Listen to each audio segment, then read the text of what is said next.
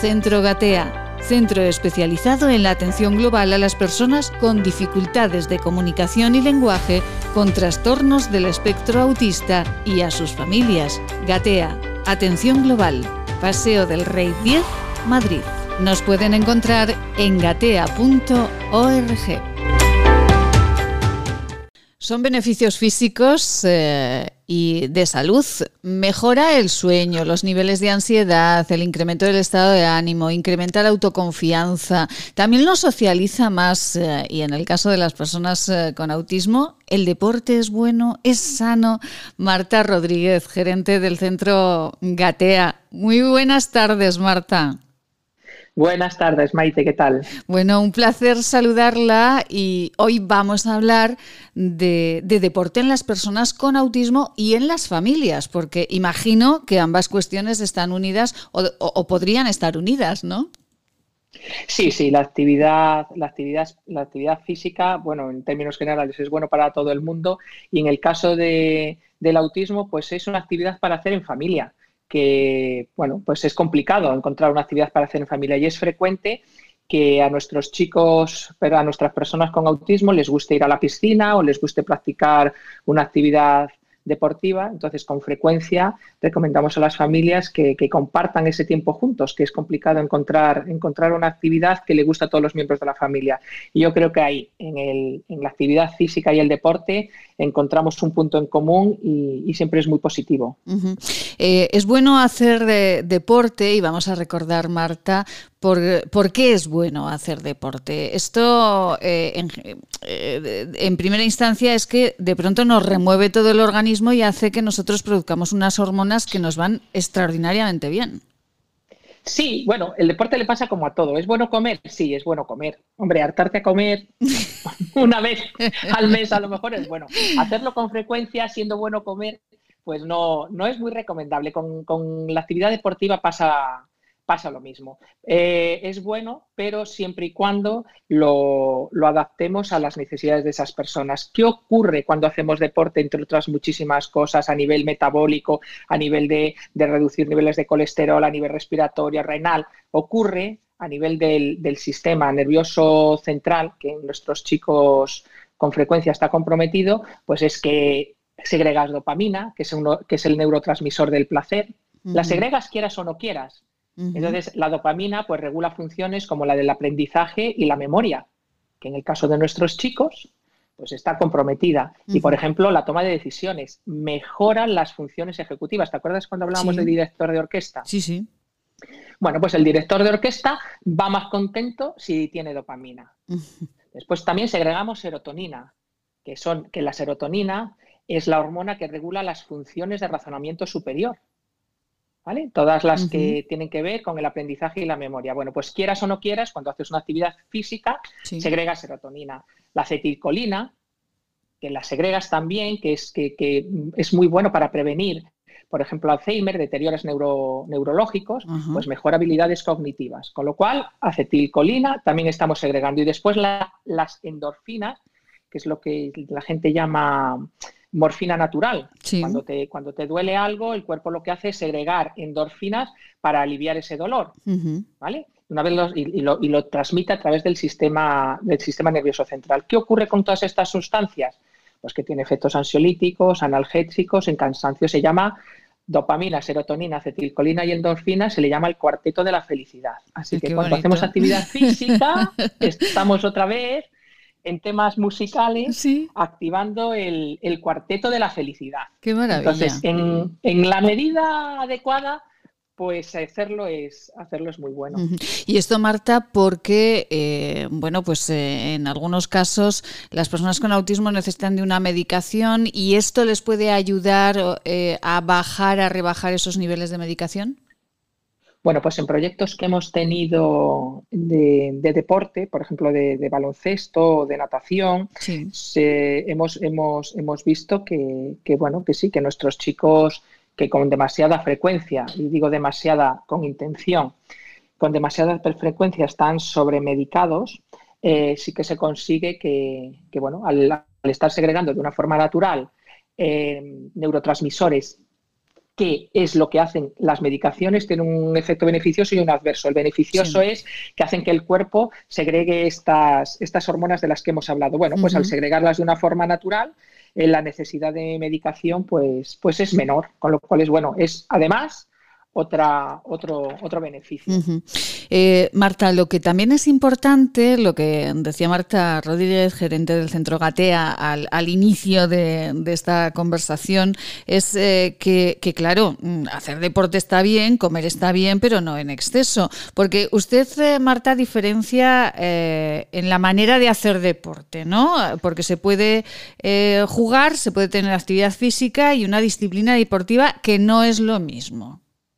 Sí, nosotros sí que lo distinguimos cuando nos dicen que hacer deporte es bueno, el, jugar, el jugar es, es, un ejercicio físico, pero el juego en términos generales no tiene reglas. O los, los chicos eh, o niños cambian las reglas. Eso para una persona con autismo hace que incluso pueda provocarle problemas de conducta jugares o incluso al pilla-pilla o juegos muy sencillos de edades muy tempranas o incluso el fútbol en el patio de un colegio, de repente las reglas cambian, nadie ha dicho cuáles son las reglas nuevas, porque de una forma contextual todo el mundo las entiende, todo el mundo menos una persona que tiene autismo. Sin embargo, en actividad física, lo que distingue el juego de una actividad física es que en la actividad física sí que hay unas reglas de comportamiento. Entonces, nuestros chicos saben cuándo empiezan las cosas, qué es lo que se espera de ellos, con quién tienen que hacerlo y durante cuánto tiempo. Y eso ellos, y va, y va secuenciado. Ahora calentamos, después nos tiramos a la piscina o botamos el balón, mm. después se lo pasamos a un compañero que lleva una camiseta del mismo color y el objetivo es llegar a la cesta y que entre el balón. ¿vale? Entonces, eso eh, no requiere habilidades especiales y sí hay normas de comportamiento. Y después ya lo que es una disciplina deportiva de yo me voy a ir a, a jugar con, los alevines del Real Madrid o del Atlético o me voy a presentar a las Olimpiadas, eso requiere unas características físicas y unas habilidades, por ejemplo, para jugar al baloncesto, sí que tienes que hacer, a jugarlo a nivel deportivo, requiere em, habilidades mentalistas que, nuestros chicos, o sea, interpretar lo que tu compañero quiere cuando lo quiere sin verbalizarlo. Porque claro, tú no dices, eh, pásame el balón, que ahora me voy a meter por la derecha y voy a intentar. Eso no ocurre en, la, disciplina deportiva em, de verdad, por así llamarla. Y sin embargo, en la actividad física, pues estamos jugando al básquet, no, ganar o perder es lo irrelevante, lo relevante es activar todos mis sistemas, el endocrino, el el sensorial, todos, para disfrutar. El objetivo es el disfrute. En la disciplina deportiva el objetivo es ganar. Efectivamente, son dos cuestiones completamente diferentes, por lo que mm. eh, desde, desde el Centro Gatea, eh, como nos decía Marta, lo que se ha incentivado siempre, entonces entiendo, es esa actividad física, ¿no? Eso es lo que le hacemos lo que le distinguimos a las familias. El, la actividad física es positiva siempre y cuando les digamos con quién, cuándo, dónde. Incluso les hacemos mm, anticipaciones y, explicaciones de las reglas en función de su sistema de comunicación. Y, ahí es donde yo creo que, es beneficioso. Obviamente hay que tener en cuenta las, características de, cada chico, la intensidad, la frecuencia, la duración, como con cualquier otra persona. Marta, eh, vamos a, contar eh, ¿Qué hay que hacer, cómo y con quién? Ustedes durante un tiempo en el centro Gatea estuvieron jugando al baloncesto, como nos comentaba, pero esto las familias lo tienen que tener muy claro, ¿no? Eh, ¿Cómo, cuándo y con quién, no? Sí, sí, sí. ¿Qué es lo que tengo que hacer? ¿Cómo tengo que hacerlo? ¿Cuándo lo tengo que hacer? ¿Y con quién? Y hay que adaptar cognitivamente, sensorialmente y a nivel técnico la actividad para que ellos la disfruten porque los, otros chicos, los otros niños, los otros adultos posiblemente disfrutemos del caos. Oye, nos vamos a correr, nos vamos a, echar unas canastas al básquet. Ese desorden del que nosotros disfrutamos para ello es ansiedad, ansiedad y ansiedad. Entonces hay que adaptarlo a sus características. Ellos tienen características que son propias del autismo, que, hacen pensar que la actividad deportiva es buena para ellos. Por ejemplo, son muy perceptivos, son muy perseverantes, son capaces de aceptar una rutina y de seguirla sin aburrirse. O sea, así como a los demás la rutina, mm, llegada a cierta frecuencia, nos aburre, a ellos les da seguridad, incluso les produce placer. Son personas ordenadas, son personas ritualistas. O sea, a mí un entrenamiento a mí los entrenamientos de baloncesto me resultaban aburridos. siempre era como un ritual. siempre lo mismo. siempre calientas de, la misma. Bueno, pues yo he visto a nuestros chicos en un programa de básquet que tuvimos y en otros programas de, para ir a la pista de natación, sí. que a ellos esos rituales les encantaban. Con lo cual, eh, bueno, pues yo creo que, es que son actividades que tienen muchas, muchos puntos fuertes para que nuestros chicos para que nuestros chicos los practiquen y desde bien pequeñitos adaptarlos a su edad y a sus capacidades. Y con adaptación, para mí es siempre un apuesto porque sí, porque hagan actividad física.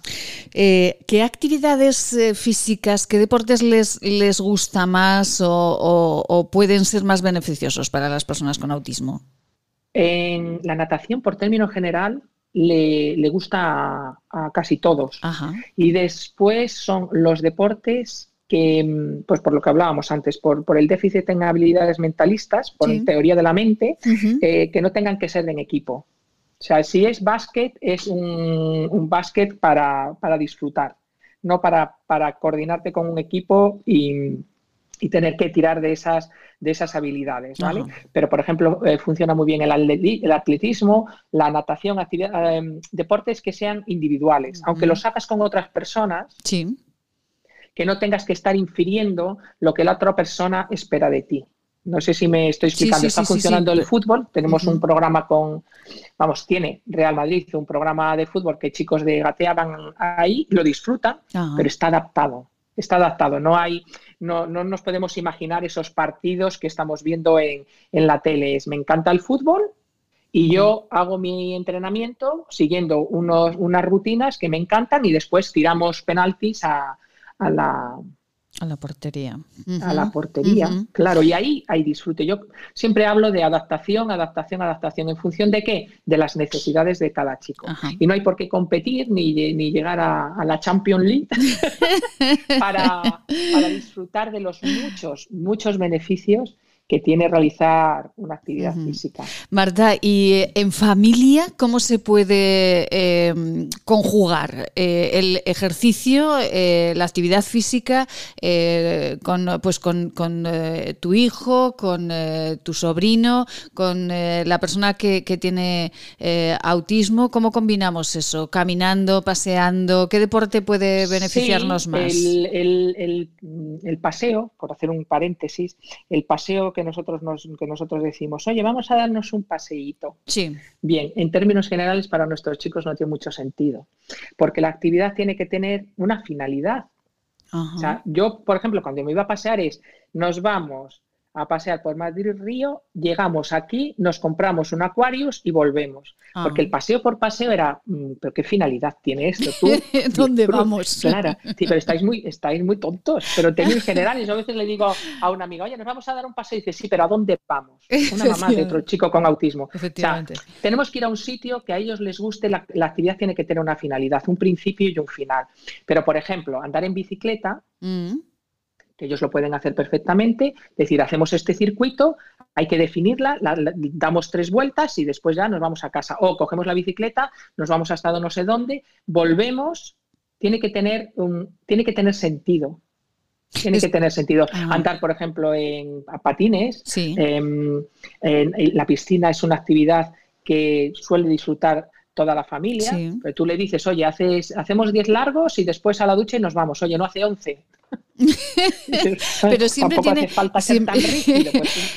siempre, tiene que tener un... Eh, esto es importante y esto siempre lo señala Marta, eh, que tiene que tener ese objetivo, ¿no? Vamos a un sitio... Eh, las cosas tienen una finalidad, pero por ejemplo la finalidad de es que me gusta pasear, que es, no sé, si tú y yo paseáramos por Zaragoza... Sí no sabríamos si vamos a estar una hora o una hora y media. Estaríamos disfrutando de nuestra compañía, de nuestra conversación.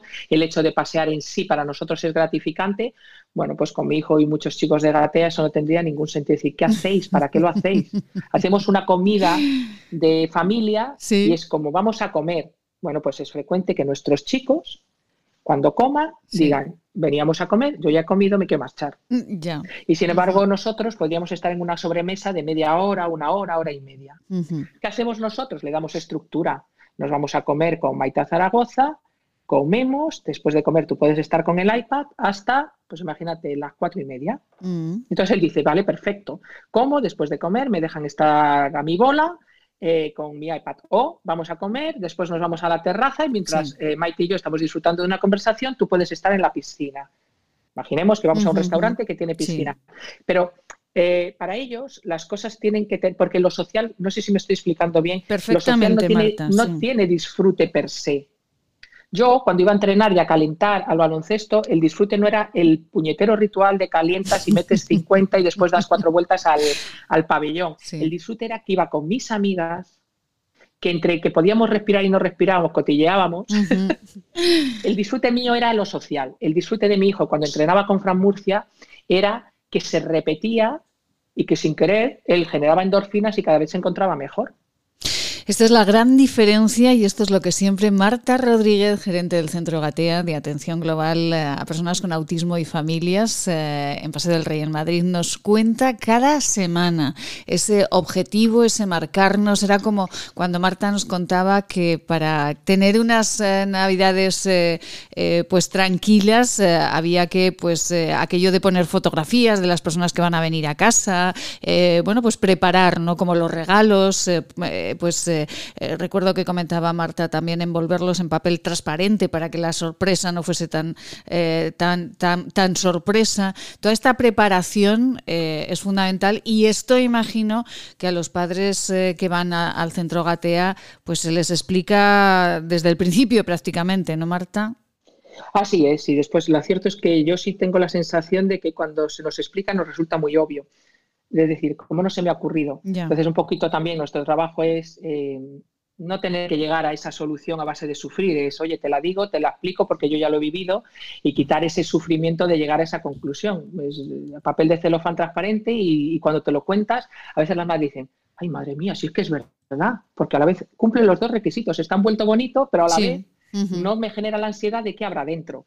Son pequeños, pequeños truquillos que hemos llegado los que ya somos más mayores a base de pasarlo muy mal y que facilitamos, sí, que facilitamos a las familias que, vienen aquí o que escuchan nuestro podcast para, que, para que no tengan que pasar por ahí. lo principal es entender que, que, todos somos diferentes, que ellos tienen una forma de procesar las cosas muy diferente a la nuestra y que hay que adaptar el día a día a sus necesidades.